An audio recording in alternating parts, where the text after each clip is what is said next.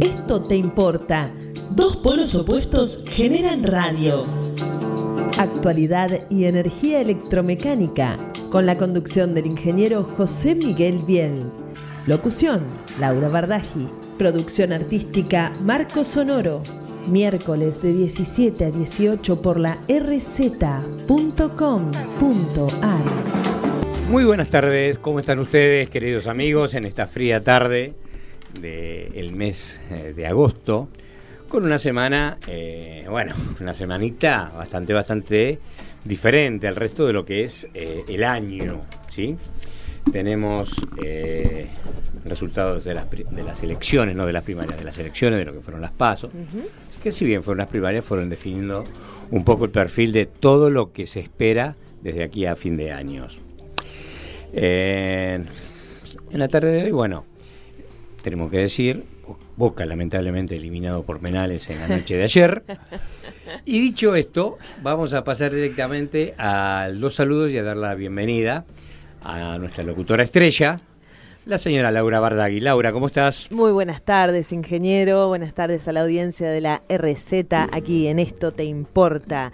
La temperatura en la ciudad de Buenos Aires 11 grados y la humedad 52%, ingeniero, mayormente soleado. Un día de sol espléndido. Sí, sí, realmente sí, un día soleado, pero bueno, el frío se siente igual. Le damos la bienvenida a Agustín, nuestro operador, que con el pulgar dice que está todo ok. Y está en manga corta. Y está en manga corta, imagínense lo que es esto. Son los, los, dos polos opuestos de los operadores. Uno frío y el otro con bufanda. Bueno, bueno. Y vamos a dar paso al lujo que tenemos en el día de hoy de recibir en el estudio al ingeniero Andrés Barresi, que es de la provincia de Río Negro, ocupando un cargo político que es el de planeamiento, secretario de planeamiento de la provincia y candidato como intendente de General Roca. ¿Es así, ingeniero? Sí, así es. Eh, ya las elecciones pasaron, pero bueno, fue una experiencia interesante. ¿Por qué? Eh, primero nunca venía, nunca había dicho nada en, política, yo vengo del sector privado básicamente y, por una condición de, de, la, de la campaña, del partido, se bajó último momento, lo que probablemente en los candidatos más naturales, y me tocó salir al ruedo con muy poco tiempo. Se hizo una campaña muy intensa de 25 días y con resultado para el tiempo que hicimos bastante bueno. Eso es importante porque, bueno, se ve que la propuesta que viene del sector privado o de la formación de las personas que vienen del sector privado hacen, hacen que la gente cuando tenga que elegir empiece a darse cuenta que hay eh, condiciones que, que no pasan por, por un quizás por un sindicalismo, que no pasan por un elemento del Estado, sino que pasa por la formación del privado, que es el que colabora para que el Estado funcione. ¿Es más o menos así? ¿Vos lo notás así? el área, las áreas que yo manejo son áreas que tienen básicamente la relación del gobierno con todo lo que es Estado. O sea, mm, por un lado se presido la, el CREAR, que es, lo, que es la Agencia de Desarrollo de la provincia. Entonces nosotros hacemos créditos a emprendedores, créditos a empresas y tratamos de acompañarlos en todos los, los procesos. Obviamente cuando la situación está más complicada tratamos de desarrollar algunos productos un poco más atractivos. Y hemos venido trabajando bien con Turismo de Nación, con diferentes organismos para hacer llegar líneas de crédito que para la gente no puede creerlo, pero estamos haciendo tasas del 9% en peso, por ejemplo. Eh, no existe. No existe, eso. Eh, 15, de 15 hay para todos los sectores y en turismo en un acuerdo con, eh, con un subsidio que nos da a lo que nosotros ya subsidiamos nos ayuda eh, Turismo de Nación, estamos llegando con productos al 9%. Bueno, realmente esa es una buena noticia y es algo que es interesante por el motivo que eh, cuando se quiere se puede. Sí, bueno, que nosotros creemos que la apuesta al desarrollo productivo es, la forma de, llegarlo. Hemos eh, planteado una estrategia de crecimiento de la provincia en base a producir aquellas cosas en las que podemos tener una diferenciación buena y enfocarnos sobre todo a mercados internacionales, porque eh, el problema que tenemos, que tenemos en Argentina es que el mercado local cada X cantidad de años se da un porrazo y la empresa que vende el 100% a ese mercado queda con el porrazo. Sí, sí. En cambio, el que, el que, exporta un porcentaje importante de su producción es mucho menos eh, eh, sensible a eso. Las PAS, digamos, campea el temporal mucho mejor, hablando en términos más camperos. Y. Valga la redundancia. Sí, sí. Y, y, después genera también una estabilidad mayor para, para no solamente para empresas, sino también para su fuerza laboral, con lo cual mantiene el consumo, hay una cantidad de variables que hemos detectado que funcionan, y eso ya está probado, digamos, que, que, enfocarse eh, en el mercado internacional da, da sus frutos. Es más difícil, sobre todo es más incómodo, y además hay que plantearlo como una, no como una oportunidad coyuntural, sino como una eh, una actividad constante, no es entrar y salir de los mercados, sino tener presencia constante. Cuando las cosas están bien adentro, también hay que seguir exportando, porque si no, después los perdes los mercados.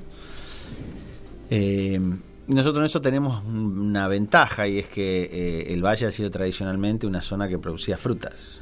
sí, sí, siempre todos escuchamos y hemos comido la, manzana. del valle de Río Negro. Y la pera. Sí, la pera y la y creo que la sidra, ¿no? Sidra del Valle. Claro, hay sidra, hay vino. Perdón, la, propaganda, pero sal. sal, sal, sal. hay muchos más productos que se derivan, pero sí, o sea, hay una, una, una, una cantidad de familias que originalmente hicieron eh, producción de, de, vinos, con lo cual la viticultura del Valle a veces es menos conocida, pero eh, tiene vinos muy, muy buenos. Nosotros tenemos una pequeña bodega que es icónica que pertenece a la condesa de Cinzano, la cual fabrica probablemente los vinos más caros de Argentina y de mayor calidad, pero en partidas extremadamente pequeñas y se exporta totalmente, no se vende. No hay comercio local para poder para ese tipo de productos. No hay comercio, pero no, en un, precio que no se paga. Es un precio que no es competitivo, lógico, lógico. Eh, pero los vinos tienen una capacidad, de, unas características eh, de, tierra, etcétera, muy interesantes. Los vinos, los, los enólogos, yo no soy un experto en el tema por porque no, no, no, no, lo, no lo tomo habitualmente el producto, pero eh, no los dicen de que el vino tiene que sufrir un poco. Entonces nosotros tenemos condiciones de viento que lo maltratan un poco, eh, tenemos algunas tierras que están sobre los bordes del valle, nosotros llamamos las bardas, donde las tierras son un poco más duritas y la realidad es que quien conoce la zona nuestra sabe que la tierra ya se hace. Lo que acá no entienden qué es hacer, y bueno, cuando una tierra de base tiene 2-3% de materia orgánica, uno tiene que trabajar para ir agregándole la materia orgánica para que sea tierra, si no es una Si no es piedra. Es piedra y arena. Es piedra molida. Sí, y en la medida que va cambiando las configuraciones del valle, se va mezclando y se puede hacer arcilloso. O sea, hay que ir trabajándolo, pero una vez que las tierras las tenés eh, enriquecidas, que ya tienen su materia orgánica, lo que lleva mucho tiempo, eh, son condiciones muy buenas para determinados cultivos porque no tenés lluvias, entonces es, eh, seco, totalmente seco, eh, y por otro lado controla, tenés mucha cantidad de agua para poder aplicarla a través de, sistemas de riego con los ríos. Entonces la provincia tiene, junto con Mendoza, probablemente el 80% de la obra hidráulica del país, todo se riega por canales, es una cosa sumamente interesante. Me está dando un pie para ingresar al tema en cuestión, que no era el vino, el vino es para beberlo, no para charlarlo.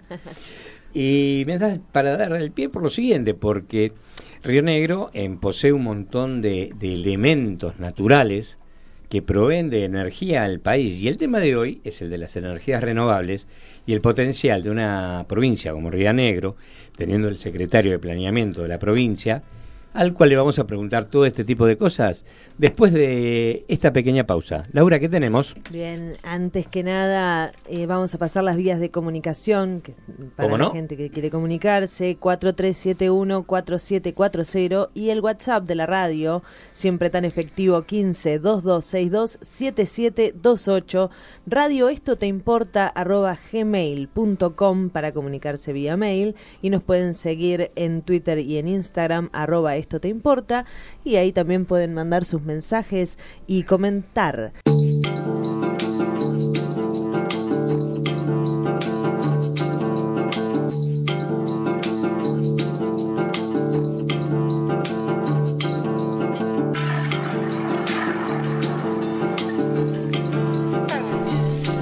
Muy bien, queridos amigos, nuevamente estamos con ustedes. Vamos a tratar de reducir al máximo la cantidad de tiempo entre bloque y bloque porque vamos a aprovechar al máximo al ingeniero.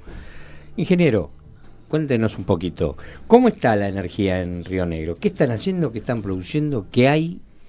Tanto en lo convencional, que es por la parte hídrica, nos puede decir la cantidad de centrales que hay, y las renovables, que es lo que se viene.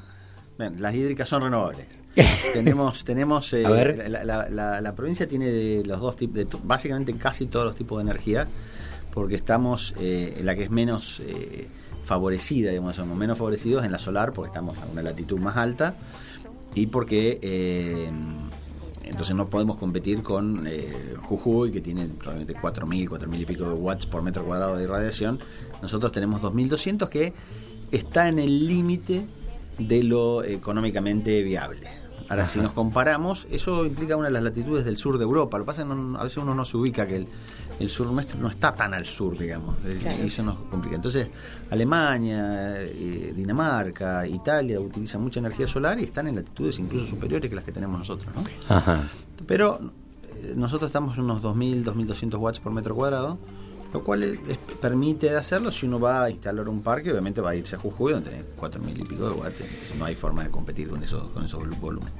Nosotros tenemos una concentración de un día muy largo en el verano y días más cortos en el invierno, lo cual además nos da una estacionalidad bastante marcada en la generación. Por eso es, tal vez la energía en donde estamos haciendo algunos proyectos sobre todo, pero no hay nada hoy de gran escala en producción. Eh, sí se, se entiende que puede ser eh, y lo estamos trabajando con algunos, con algunos proyectos puntuales, la mejor forma por la correlación que tiene de hacer riego. Porque la demanda de agua está muy asociada por las plantas, está muy asociada con el nivel de sol. Entonces ahí tiene una correlación casi perfecta la energía solar para riego. Correcto. las bombas eh, solares, como se le llama. Sí, sí, sí, sí, sí, que trabajan realmente con abastecimiento propio, no necesitan aporte. Están off-grid, sí, están fuera de la red. Está exacto, o sea, trabajan libres. Absolutamente autoabastecidos, sí. Correcto. Eh, y eso simplifica la construcción de redes, ¿no? Porque el sistema puede estar en cualquier lado. Correcto. El, bueno, la parte de energía, arrancamos con la parte hídrica. ¿Cómo está en, la, la, cota de los lagos? ¿Cómo está eh, actualmente porque hubo algunos problemitas climáticos que generaron a veces que los sistemas del sur no fuesen todo lo eficientes que estamos acostumbrados a que sean. Sí, tenemos hoy, yo estuve la semana pasada, en Alicurá está a uno o dos metros abajo, no es un tema de su cota máxima, con lo cual no es un, un, un problema. Piedra del Águila está está probablemente unos 10 metros abajo, es un, número importante por el volumen de agua que tiene el lago. Ha habido muchas eh, nevadas en la cordillera, lo cual nos hace esperar que vayamos a tener, eh, eso cuando se derrita, va a darnos caudal para, las, para llenar, rellenar las represas. Pero están operando de forma De hecho, está, se estuvo liberando caudales récord en el río Negro. Lo que significa que se está haciendo espacio en las represas para poder, para poder absorber esa cantidad de agua. Entonces, esta, esta baja de cotas puede ser incluso planificada para, para absorber. Las represas las operan los operadores privados, ¿no? sí, sí, sí y, tienen algunas características muy interesantes. Son las represas, eh, los más técnicos, son todas represas de, turbina Francis. Eh, entonces son básicamente represas de altura, de, entre el Chocón tiene 66 metros de caída, eh, Alicura tiene unos 80, en este momento no me lo acuerdo exacto el número, y Piedra del Aire tiene 122, que es la represa más alta que tenemos en Claro, hay que explicarle un poquito a Doña Rosa quizás, y no lo quiero, no quiero ser respectivo en lo que digo, ¿no? Mucha gente que no conoce cómo funciona una represa, represa es, eh, a ver, para decirlo domésticamente, juntamos agua en un tacho, volcamos el tacho, y el agua que cae mueve una paleta, esa paleta es eso que dijo el ingeniero, que es la, eh, la turbina Francis, ¿sí? Y eso mueve un generador, ese generador genera, ¿sí? Esa generación se lleva en, los distintos niveles de tensión y de ahí se empieza a transportar y después a distribuir. ¿sí? Es como quien planta una semilla, después crece el manzano, sacan la manzana y nos llega la manzana a casa. Más o menos es el concepto. ¿sí? Lo podemos asimilar así. Ahora, ¿qué de las energías renovables en el, General Roca y en toda la provincia? Bien, en, eh, en energías renovables nosotros tenemos obviamente un potencial eólico muy grande los vientos, perdón, ¿de cuántos son aproximadamente los valores? En Santa Cruz es que son de 100, 120 kilómetros. Es complejo porque la realidad es que uno empieza a medir, a decir, cuando uno quiere asustar a alguien, pone el valor de la ráfaga y ese viento no sirve para mucho. Entonces, eh, uno de los temas que había con... La energía. Con, yo siempre hacía una, una comparación, que tal vez es un paréntesis acá, es hay, eh, hay una, una, tabla de fuerzas de viento que lleva de 0 a 10, siendo 10 los vientos más fuertes del mundo. Normalmente todos los parques eólicos en el mundo se han instalado en zonas de vientos 6, que es lo que hay en tierra mayoritariamente. En viento 7 hay muy poco 8, 9 y 10 sobre tierra solamente en la Patagonia. Solamente en la Patagonia, a nivel mundial. A nivel mundial, el único lugar que existe. Entonces, hace también que como esos vientos son tan fuertes, llega un punto que los molinos no estaban diseñados para operar en esos vientos y terminan de estar todo el día en modo de protección, entonces no producen nada. Claro. era porque nosotros tenemos un potencial enorme, muy difícil de capturar sin una tecnología diseñada a propósito. Hoy estamos empezando a ver algunas de esas tecnologías funcionando eh, y creo que van a ir evolucionando más en el futuro. Pero el potencial que tenía, para los que son más técnicos, de, como es como el cuadrado de la velocidad, es, no es que es un poquito más, es muchísimo más. Cuando se, duplica la velocidad, se cuadruplica la potencia. Exacto. Entonces el, efecto es, es, la densidad energética es muy, muy alta. Correcto. Eh, vos recién nombraste algo que es bastante, eh, digamos, los molinos. Cuando uno eh, habla de un molino, se imagina el viejo molino. Claro. cuando iba a Mar del Plata, ¿no? Que veía las cosas esas redondas que daban vuelta. Esos molinos son los que son las torres eh, de generación eólica. Contanos un poquito, esos ventiladores, como se le dice, ¿cómo están compuestos? ¿Cuánto pesan? ¿Qué hay adentro? Bueno, el, en general, eh, al igual que el molino de Chapa, donde Argentina, no sé, es una, anécdota, pero tiene la más de la mitad de los que hay en el mundo. Ajá, mira. Entonces la potencia instalada en molinos de, Chapa en Argentina para sacar agua es, es altísima. Uno nunca le hizo la cuenta, pero más de la mitad que hay en el mundo están en Argentina. Australia es el segundo. Eh, ahora, estos molinos, si bien tienen el mismo concepto, eh, que es giro unas hélices por, por gracias al viento, operan de forma totalmente distinta. Un molino de los que veíamos de Chapa tenía muchas aspas, trataban de tomar casi todo el viento. Esto trabaja más parecido al ala de un avión. Las, hélices son bastante espaciadas mm. y son en realidad hélices bastante más largas. En la provincia se acaba de inaugurar un parque que fue hecho por Genia, son 29 molinos de 3.45 megawatts cada uno, son los molinos de los más grandes que hay en Argentina, y suma el parque 100 megas es más que lo que consumen todas las casas de la provincia. Es mucho. Es un montón. es un montón. Realmente bastante, bastante, bastante grande. Ya empieza eh, la gente a participar, disculpame que te interrumpa, ¿no? Pero eh, está, está la gente interesada en el tema. Eh, yo recién estoy leyendo algunos WhatsApp, la gente lo puede ver que lo, lo estoy mirando al teléfono. Y me preguntan, preguntarle al ingeniero por algo que es si no lo leo mal, yo desconozco, el parque eólico Pomona. Bien. De 100 megavatios. Es este que estábamos mencionando, está en Pomona.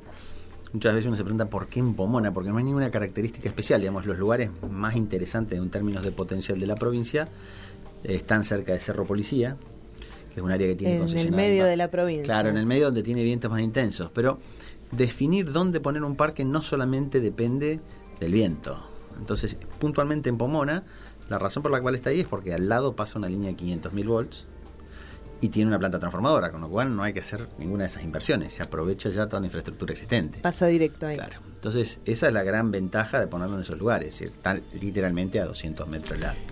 Y ese, y ese parque que dice que son de 100 megavatios, ¿ya eh, opera en el sistema interconectado nacional? Sí, sí, al conectarse a la central de 500 que vienen de las represas hidroeléctricas. Ya está, o sea, ya, está, ya está conectado. Hoy Buenos Aires está consumiendo energía que viene de esos molinos. Bueno, gracias. Aquí, parte, parte de. Gracias. O un poquitito de lo que sale acá viene del viento que está pasando está bien, está bien, está bien, De hecho, eh, en el gran apagón llegó primero acá que lo que llegó allá. ¿Qué pasó con el apagón allá? ¿Se sintió? ¿No lo sintieron? ¿Qué dijeron estos porteños que hicieron? Sí, hubo, algo, así, algo, así, hubo, digamos, nosotros nosotros somos los producimos la energía y volvemos, último.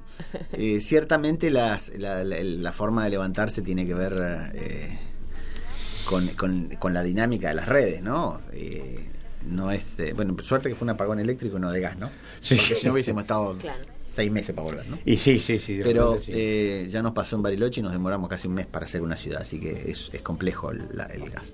La electricidad es bastante más noble de todo, uno la larga de vuelta y no pasa nada en el gas hay que revisar que no haya ninguna cocina prendida, ningún... Eh, sí, sí, que no haya pérdidas naturales. Sí, sí, sí, es complicado. Pero eh, más allá de eso, el, el, parque este de Pomona es un parque modelo, eh, es un parque que hizo Geneia dentro de uno de los planes de renovar. Los molinos se importaron a través del puerto de San Antonio, lo cual implica una logística bastante compleja, porque las aspas miden 67 metros. ¿no? Igual es el puerto más cercano. Es el puerto más cercano Pero tienen que hacer, se hicieron muchísimas pruebas porque hay que asegurarse primero de que se pueda bajar. O sea, el tamaño de un producto de 67 metros no siempre dobla en todas las esquinas, por ejemplo. Digamos. O en todas las subidas y bajadas de los caminos. Entonces se hicieron varias pruebas para verificar que eso era posible. Después se hicieron pruebas para saber si los operadores de las grúas podían bajarlo, porque recordemos que esto es, un aspa, de, es un ala de un avión que uno está bajando. Entonces cuando hay viento empieza a moverse y las aspas no se pueden rayar. Ah, no. Si se rayan más de 30 centímetros, hasta 30 centímetros de rayón se puede arreglar con un kit. Si es más que eso, hay que mandar las tres aspas a rebalancear. claro. ah, o sea que es algo que está diseñado eh, milimétricamente. ¿Qué tecnología es? Esos molinos son tecnología alemana. Todo tecnología alemana. La, vinieron piezas de China, hoy, hoy, hoy el mundo está totalmente integrado, pero bueno, el componente de la tecnología es alemana. Vinieron con eh, las aspas de Alemania, el, las, eh, las unidades de las torres venían de China, una, una mezcla de, productos. Correcto, correcto. Eh, te Cada una pesa 18 toneladas. Cada aspa. Cada aspa. ¿Y mide? 67 metros. 67 metros. Pues tengo fotos ahí para mostrarles. Es espectacular. Eso después en el portal lo podemos llegar a poner. Y lo vamos a compartir. Eh, ¿Qué hay adentro de la torre de ese ventilador? ¿Hay algo? Lo primero que hay es eh, la, nacela, digamos, el lugar donde se anclan las, tres, las tres aspas, son todos de tres aspas hoy. Eh, le permite trabajar con los pasos y poder hacer que el molino frene y se, se proteja de determinadas condiciones, dependiendo del modelo. Después eso se acopla a una caja reductora. Si nosotros lo vemos, el molino gira relativamente despacio. Si bien la punta del aspa es el, limitante, porque cuando empieza a poder acercarse a la velocidad del sonido, empieza a hacer, hacer sonidos complejos. Digamos. sí, porque entra lo que se llama la resonancia mecánica. Eh, entra en resonancia y empieza a generar problemas de, de, de, acústico, de contaminación acústica. Los pajaritos lo sufren los pajaritos lo sufren y en algunas cosas se cuida de que no interfieran con las líneas con las líneas migratorias. Nosotros no tenemos gran parte de eso, pero se trabaja también eso. Después eso se va a una caja multiplicadora, como si fuese la caja a cambio de un auto, lo que hace es darle mucha más velocidad en la salida y ahí es donde se acopla el generador. El generador, correcto, correcto. Eh, me, pareció bien la tecnología alemana, en todo lo que se está avanzando en la provincia. Y pero me dejas una pregunta eh, para después, que pena contestes después de, la pausa. Eh, a ver, y sin entrar en, detalles que no es el estilo del programa, pero este, este movimiento económico del dólar, este movimiento, eh, ¿afecta a todo este tipo de, de producción de energía? ¿Qué tenemos? Para la lo dejamos para después de la pausa. Sí, que piense. Estamos con el ingeniero Andrés Barresi en Esto Te Importa, secretario de Planificación de la provincia de Río Negro. Para comunicarte con Esto Te Importa, 11 6105 4846. Radio Esto Te Importa, arroba gmail.com. Instagram Esto Te Importa. Twitter, arroba Esto Te Importa.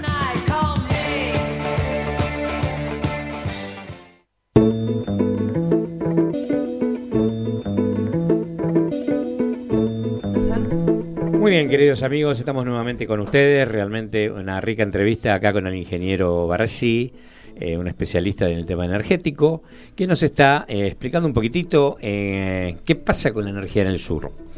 yo te hice una pregunta recién para que me contestaras a ver qué, qué incidencia tiene la economía hoy con lo que pasó después de las elecciones, el dispararse el dólar. ¿Cómo afecta la economía de la provincia? En ese caso, en materia de energética, energética, perdón. No, en energía, la, energía se, en, todo el mundo se, está dolarizada, digamos. Y en el caso de la producción, tanto a partir de cualquiera de los componentes que tengamos, eh, tiene una incidencia importante el, costo internacional de los del combustible, en el caso de los que tienen eh, fuentes de sea gas o petróleo. Y Argentina ha iniciado un plan de producción mayor de gas con precios garantizados a los productores en dólares, y si no la teníamos que importar en el caso anterior, que también eran dólares, con lo cual ese, ese concepto está siempre firme. La provincia tiene ingresos por regalías de las producciones de gas, con lo cual también tiene ingresos dolarizados, con lo cual eso lo hemos tenido tratado de tener machado, que lo que uno pueda endeudarse en, monedas duras, en dólares, etcétera, esté asociado con más o menos lo que uno genera en dólares a partir de la producción que tiene. ¿Eso lo rige Nación o lo rige la provincia? Eh, el endeudamiento o el... las dos cosas, porque los contratos, ¿quién los hace? Los contratos de, ¿Son locales? de operación es una combinación entre las naciones y la provincia. Ah, correcto. Y el endeudamiento, el Banco Central en general aprueba que las, y, el, gobierno, el Tesoro aprueba que una eh, provincia se endeude porque no, no quiere dejarlo endeudarse más allá de la capacidad de, de repago. Entonces, es un trabajo bastante sincronizado entre los diferentes organismos de nación con la provincia para ir manejando esa fuente. Claro, porque el otro día el presidente, o sea, el otro día, en, la mañana de hoy, bueno, dentro del paquete de medidas que se lanzó, se lanzó el congelamiento del precio de los combustibles. Entonces, se congela cuando la dolarización hace que el peso cada vez o algo un poquito menos, se complica para el, subsidio. eso va a tener que empezar a haber compensaciones. Van a haber las compensaciones. O sea, es lamentablemente es una situación de eh, que pareciera que es una rueda de la que no podemos salir. El subsidio... está costando, un poquito. Pero bueno, no es el objetivo de analizar la política. Yo creo estamos dentro de un proceso sumamente interesante. Eh, porque la, Argentina no, el mundo está en el medio de una revolución. La revolución de la energía es, es, algo que no, no, se puede ir para atrás. Eh, hay unas curvas muy interesantes que muestran la evolución del precio cada vez ascendiente, sobre todo por, por el costo del impacto ambiental del gas, de la energía a partir de gas y a partir de, carbón, eh, o sea, los fósiles subiendo y por otro lado el costo de la energía a partir de solar y eólica bajando de una forma muy interesante. Y a partir del 2010 empezaron esas curvas a cruzarse, entonces eh, fue en un momento en que las, minas de carbón perdieron totalmente su precio y empezaron a tratar de reacomodarse, alguna forma Trump ha hecho alguna cosa en Estados Unidos de relajarle las, de contaminar un poco más para que sigan teniendo valor, pero la naturaleza es, es esas tecnologías eh, las, las, eh, las, industrias a partir de combustibles fósiles están con los días medios contados. Claro, gracias. Bueno, eh, a ver. Y, las, y, las energías eólicas y solares están ganando niveles de eficiencia. Ayer estaba leyendo un artículo de, de, era sobre Mitsubishi Heavy Industries, productor de molinos, está buscando un molino de 10 megas.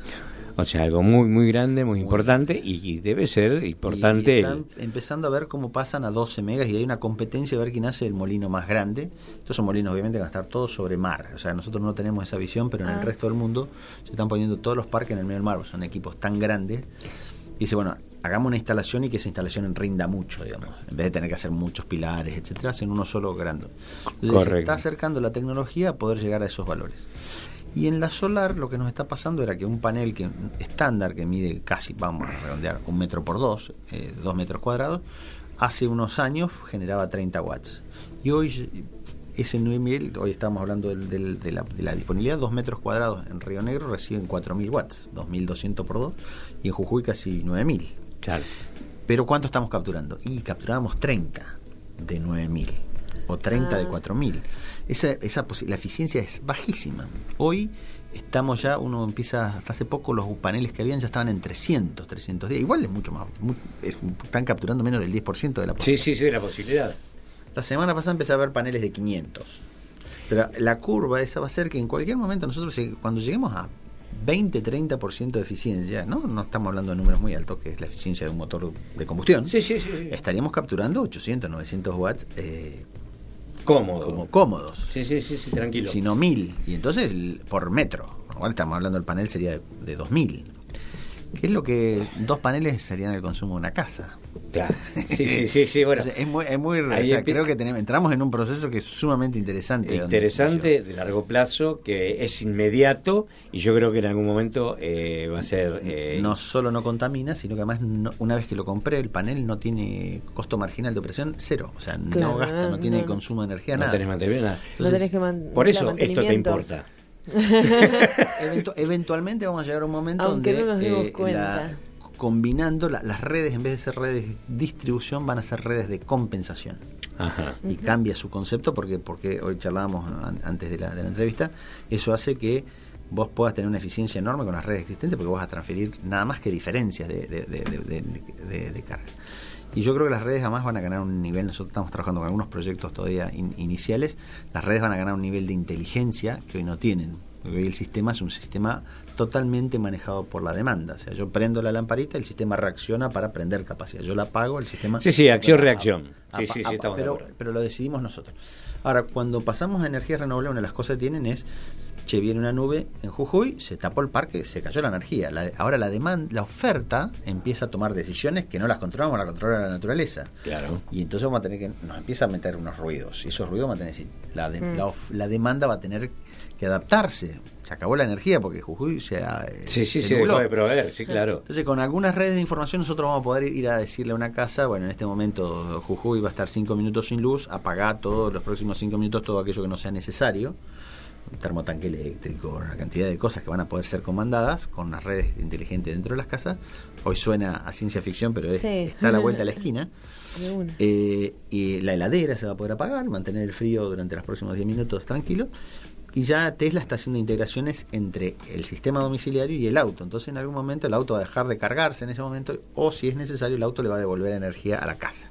Claro, o sea, todos vamos a ser proveedores y receptores de un mismo producto. Entonces, todo ese sistema de balanceo va a ser un sistema muy inteligente que va a tener que ir haciendo todas esas cosas, como lo hace hoy nuestro sistema cuando uno quiere ver Netflix con administración de ancho de banda, lo va a hacer con administración de energía eléctrica. ¡Wow! ¡Qué este, es, espectacular! la optimización, la optimización de las cosas. Ya lo tenemos ahí, ya está ah. ahí. Está, ya, ya está, es cuestión de tiempo, que los medidores de las casas puedan hablar dentro de una red tanto hacia adentro como hacia afuera. Sí, sí, los bidireccionales. Escuchar. Sí, y además redes distintas a veces, pues son redes de larga distancia, en vez del Wi-Fi operaría dentro de la casa, pero el mismo medidor se podría encontrar como alguna red LoRa, por ejemplo, que es pocos datos pero mucho más alcance, poder decir, recibir información, baja el consumo, aumentar o administrar la red. O sea, hay una cantidad de interacciones muy, muy interesantes. Eh, son muchos temas interesantes que va a dar para muchísimas entrevistas, muchísimas consultas en la medida de tu tiempo y de tus posibilidades. Eh, ¿Cómo, a ver, cuando se decide algo, se decide a nivel nacional, ¿cómo está la política ahí en, en Río Negro? Es, eh, ¿Se ponen, están todos de acuerdo en hacer esto? ¿Hay gente que se opone? ¿Qué función tienen los ambientalistas? Eh, contame un poquito, ¿cómo se maneja ese tema? Eh, en la campaña uno de los temas críticos que nosotros teníamos era cómo nos planteamos el desarrollo de las energías no convencionales, de, las energías convencionales, básicamente la extracción de petróleo y gas. Río Negro tiene una parte de vaca muerta, más o menos un 15%. ¿Cómo está eso de vaca muerta? Vaca muerta hoy es un polo de inversión muy grande, eh, la realidad de esa zona no tiene nada que ver con la realidad del resto del país. O sea, hay 23 familias por día que llegan a Neuquén a radicarse. Opa. Ese, es el ah, volumen. con lo cual, la gente duerme abajo de los puentes. O sea, no existen casas, no, no alcanza nada. Eh, un monoambiente, ya para nada para que se ilusionen, un monoambiente que cuesta 45 mil pesos para alquilarlo. Ir a vivir a un contenedor. O sea, los salarios son muy altos porque la industria lo está pagando los costos de vida son altísimos mm. y la infraestructura no está disponible. Entonces, hoy tuvimos una reunión de Maca Muerta, está constantemente tratando de crearse nuevas rutas porque las cosas no llegan, eh, la infraestructura no está preparada. Tengo entendido que ahí, eh, al ladito nomás, ahícito, como dicen en el interior de, lo que es eh, el predio, de lo que es Vaca Muerta, se está construyendo una ciudad. Hay varias, Vaca Muerta Pero hay una ciudad que se está construyendo como si, fuera, como si no fuera Argentina. ¿Qué quieres decir? Como Las Vegas. Dubai. ¿Puede ser algo así? Ah. Tengo entendido, me han contado que me iban a mandar fotos. Hoy la ciudad fuerte, o sea. Está al costado de Vaca ¿eh? es, es, Neuquén, digamos que es la base. Las ciudades, dos ciudades principales dentro de la operatoria son Añelo y Rincón de los Sauces, en la provincia de Neuquén. Después algunas, está Allen en la provincia de Ronegro, hay otras ciudades en el sur de Mendoza. Eh, lo que sí está, estamos corriendo, este, la infraestructura está corriendo muy, muy, muy de atrás con relación al resto de las de las eh, de los requerimientos, ¿no? Está en un proceso de expansión muy fuerte. Nosotros lo que llamamos siempre la atención es, eh, tenemos que tener cuidado porque esto, estos son recursos que tienen que ser bien administrados porque son de son de un plazo acotado, sea por obsolescencia tecnológica o por obsolescencia eh, física, digamos, se acabó el recurso, que en principio por lo que se estima son varios eh, varias décadas o varios eh, siglos entonces no pasa, parecería ese el caso, pero sí hay un potencial de obsolescencia, de, obsolescencia tecnológica mucho antes a través de la sustitución por energías eh, renovables. renovables. Por eso la pregunta es, la política, ¿cómo, cómo, ¿cómo amalgama todo esto hacia el futuro? O sea, se juntan, discuten, pelean, la nación apoya, la nación quita, resta. Y hay, hay, hay diferentes visiones, claro. Es, claro, esa, en esas visiones uno puede entender. Eh, yo soy de la visión de más largo plazo y hay ciertamente gente con visión de más corto plazo. Y en el corto plazo, ciertamente tener algo que genera 50 mil millones de dólares de inversión y que genera recursos valiosos es importante pero hay que tener en claro de que eso va a hacer que Neuquén tenga probablemente en el corto plazo un millón, dos millones de habitantes. ¿Hoy cuántos tiene? Hoy debe estar arriba de la ciudad, debe estar en los 400 mil, muy difícil medirlo. O sea que en poco tiempo vamos a duplicar esa cantidad o a triplicarla. La ciudad viene creciendo a una tasa increíble. Pero no hay infraestructura.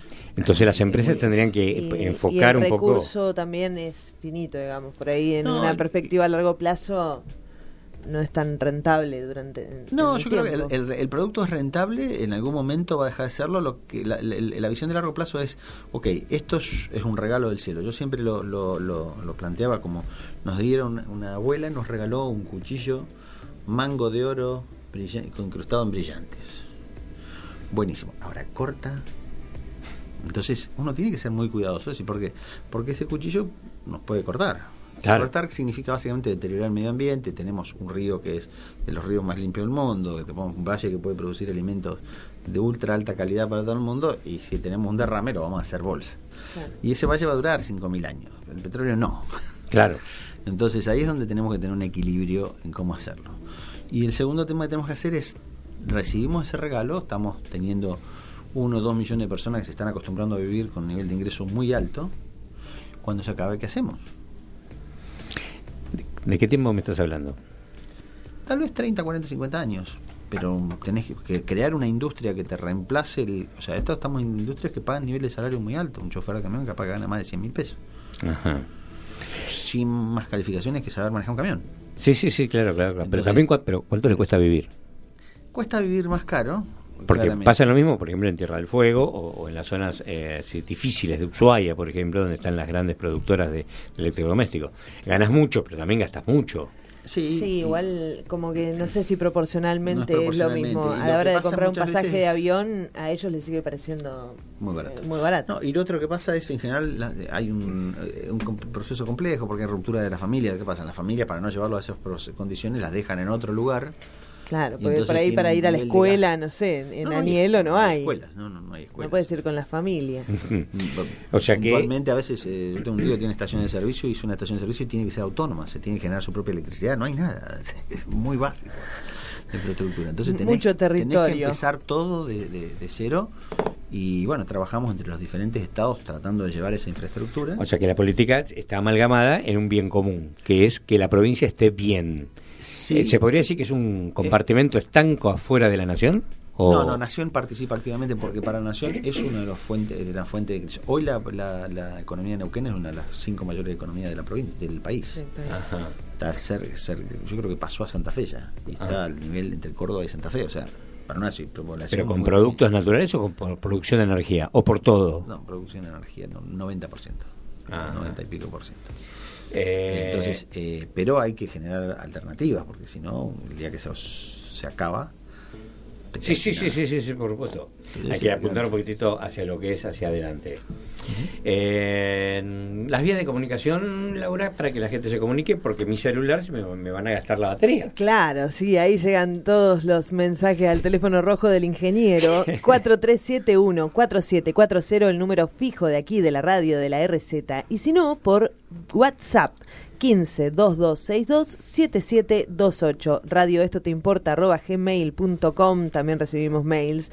Y seguimos en Instagram y Twitter en arroba Esto Te Importa. Además, tenemos el foro de Esto Te Importa, al cual es un foro donde se habla solo de, de energía, temas aledaños a la ingeniería, participan ingenieros y para formar parte de este grupo nos puedes mandar un mail a radio esto te importa gmail.com y bueno, ahí serás agregado al grupo de WhatsApp.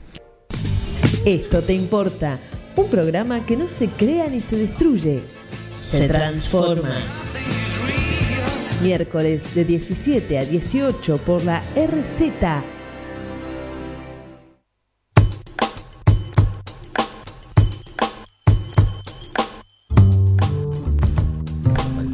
Muy bien, queridos amigos, estamos aquí rápidamente en este último bloque de Esto Te Importa. Estamos con el ingeniero Andrés Barresi, que nos va a decir eh, un poco cómo está la educación en, el, en Río Negro, cómo, cómo se maneja la provincia en ese sentido. ¿Y la salud?